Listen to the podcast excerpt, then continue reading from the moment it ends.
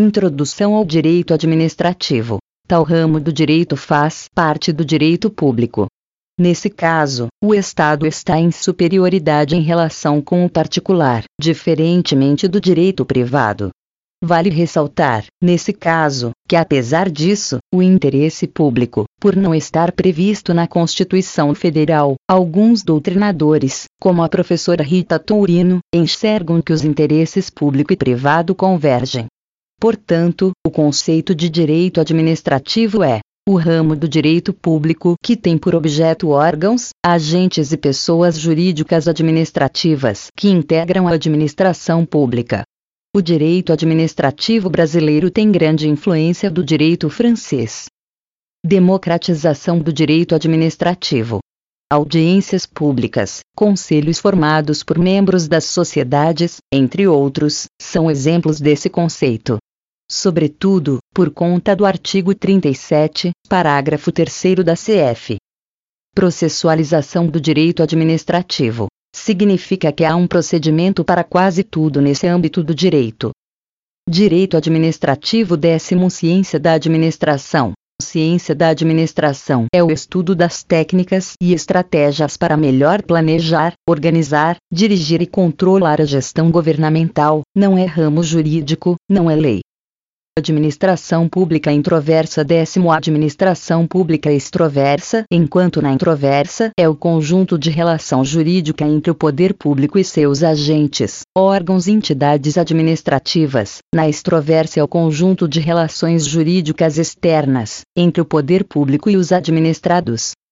Direito administrativo constitucional o direito constitucional. É o ramo do direito com maior intimidade como direito administrativo, sendo certo que o direito constitucional fornece as diretrizes mestras, bases e parâmetros do direito administrativo, tais como princípios, normas gerais sobre servidores públicos, competências dos poderes, normas sobre o desapropriação, concessões e permissões de serviços públicos, dos contratos administrativos e licitações, bem como a responsabilidade extracontratual do Estado. O direito administrativo constitucional é o ramo do direito administrativo com fundamento na Constituição. Nesse ponto, também merece destaque o fenômeno da constitucionalização do direito administrativo, que abalou alguns dogmas deste ramo, gerando, Rafael Carvalho, 2015, T8. A. A redefinição da ideia de supremacia do interesse público sobre o privado e a ascensão do princípio da ponderação de direitos fundamentais. B. A superação da concepção do princípio da legalidade como vinculação positiva do administrador à lei e a consagração da vinculação direta à Constituição. C. A possibilidade de controle judicial da discricionariedade a partir dos princípios constitucionais, deixando-se de lado o paradigma da insindicabilidade do mérito administrativo. D. A releitura da legitimidade democrática da administração, com a previsão de instrumentos de participação dos cidadãos na tomada de decisões administrativas, consensualidade na administração. Administração pública a administração pública pode ser vista em vários sentidos, destacando-se em sentido amplo e estrito e em sentido subjetivo ou objetivo. A administração pública em sentido amplo engloba a atividade política e a atividade administrativa, incluindo tanto os órgãos governamentais quanto os órgãos administrativos, destinados à execução dos planos de governo. B. Administração pública em sentido estrito corresponde exclusivamente à função administrativa exercida pelos órgãos administrativos. Pode, ainda, ser analisada no sentido objetivo, material ou funcional e no sentido subjetivo, formal ou orgânico. A. Sentido subjetivo, formal ou orgânico diz respeito ao conjunto de pessoas jurídicas, órgãos públicos e agentes públicos que realizam atividade administrativa, que integra a administração pública. B. Sentido objetivo, material ou funcional. Refere-se à administração pública como atividade destinada a satisfazer as necessidades coletivas. É a atividade administrativa, que incumbe, predominantemente, ao Poder Executivo. ENSE fomento, serviço público, poder de polícia, intervenção do Estado na atividade econômica e atividade de regulação. B1. Fomento Administração pública incentiva a atividade de interesse público desempenhada por entes privados particulares. B2. Serviço público. Atividade pública desempenhada sob o regime total ou parcialmente público, total igual diretamente público barra parcial igual indiretamente público, voltada à satisfação de necessidades ou utilidades públicas de fruição individual. Importante. Você pode individualizar os beneficiários do serviço, como energia elétrica, educação, saúde, no entanto, iluminação em via pública não se trata de serviço público, pois não se dá para individualizar o serviço. Importante: o serviço público, quando desempenhado pelo particular, não será serviço público, mas sim atividade econômica de interesse público. Por isso, tem um controle maior do Estado nesses casos. B3 Poder de Polícia atividade através da qual o poder público restringe o exercício de interesses individuais em prol da implementação de interesses públicos ou fundamentais. B4 Intervenção do Estado na atividade econômica. Muitos entendem que não seria atividade público, pois, nesse caso, o Estado se submete ao mesmo regime do direito privado, ressalvado o monopólio. Enze, Banco do Brasil. B5 Atividade de regulação estabelecida juntamente com as atividades reguladoras. As atividades reguladoras são as atividades de controle que o Estado exerce. Origem: o direito administrativo possui nascimento junto com a fase do Estado moderno, relacionando-se diretamente com a consagração dos ideais da Revolução Francesa de 1789 e com o desenvolvimento do conceito de Estado de Direito. O direito administrativo possui uma conceituação a depender dos critérios de formulação do próprio conceito. Critério legalista, escola legalista. Para esta corrente, o direito administrativo consiste no estudo das normas administrativas. Critério do Poder Executivo. Alguns conceituam o direito público como a disciplina jurídica das atividades do Poder Executivo critério do serviço público, ou escola do serviço público. O direito administrativo tem por objeto o estudo do serviço público.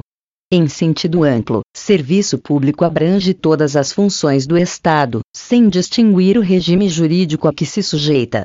Em sentido estrito, o serviço público abrange todas as funções do Estado para satisfação das necessidades coletivas, sob regime de direito público. Critério das relações jurídicas. Para esta corrente, o direito administrativo é o conjunto de normas que regem as relações jurídicas entre a administração e os administrados.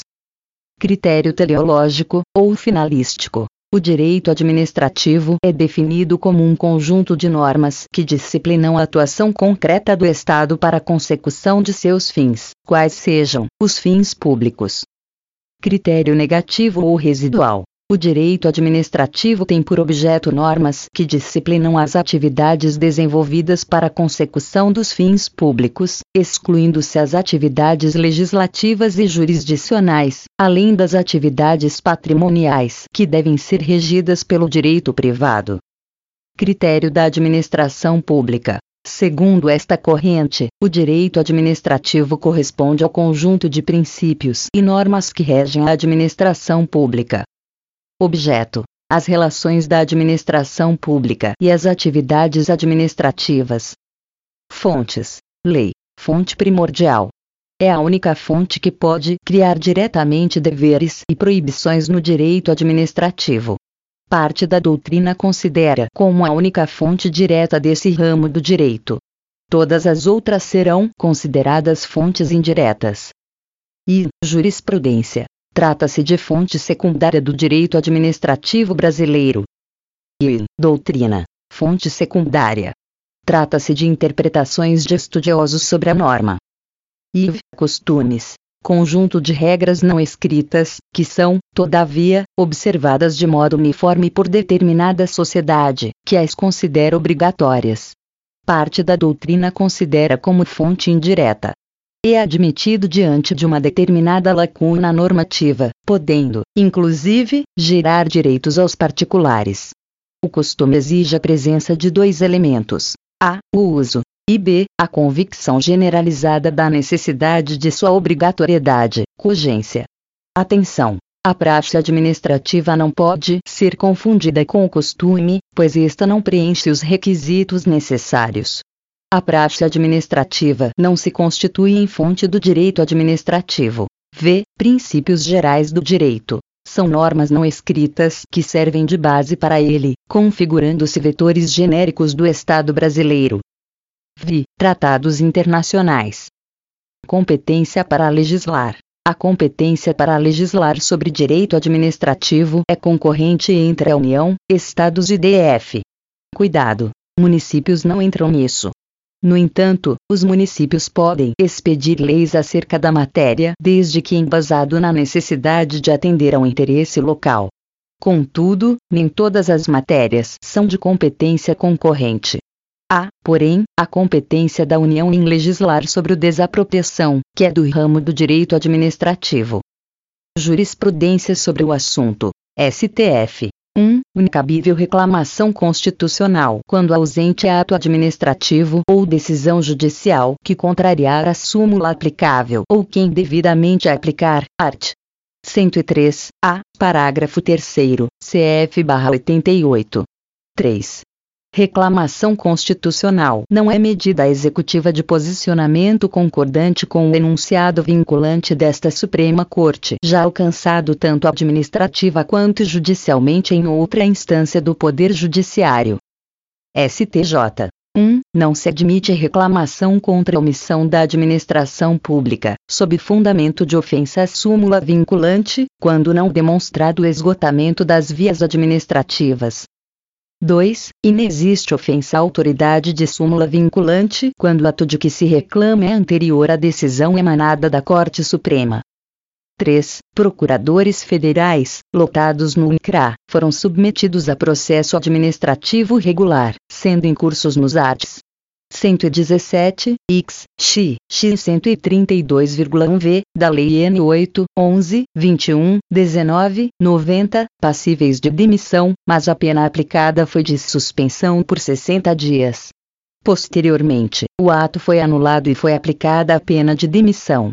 Prosseguindo, no julgamento, a sessão denegou a segurança, afirmando que não existe coisa julgada administrativa e, aplicada a penalidade diversa daquela prevista em lei, é garantido à administração o direito de rever seus próprios atos quando eivados de nulidade.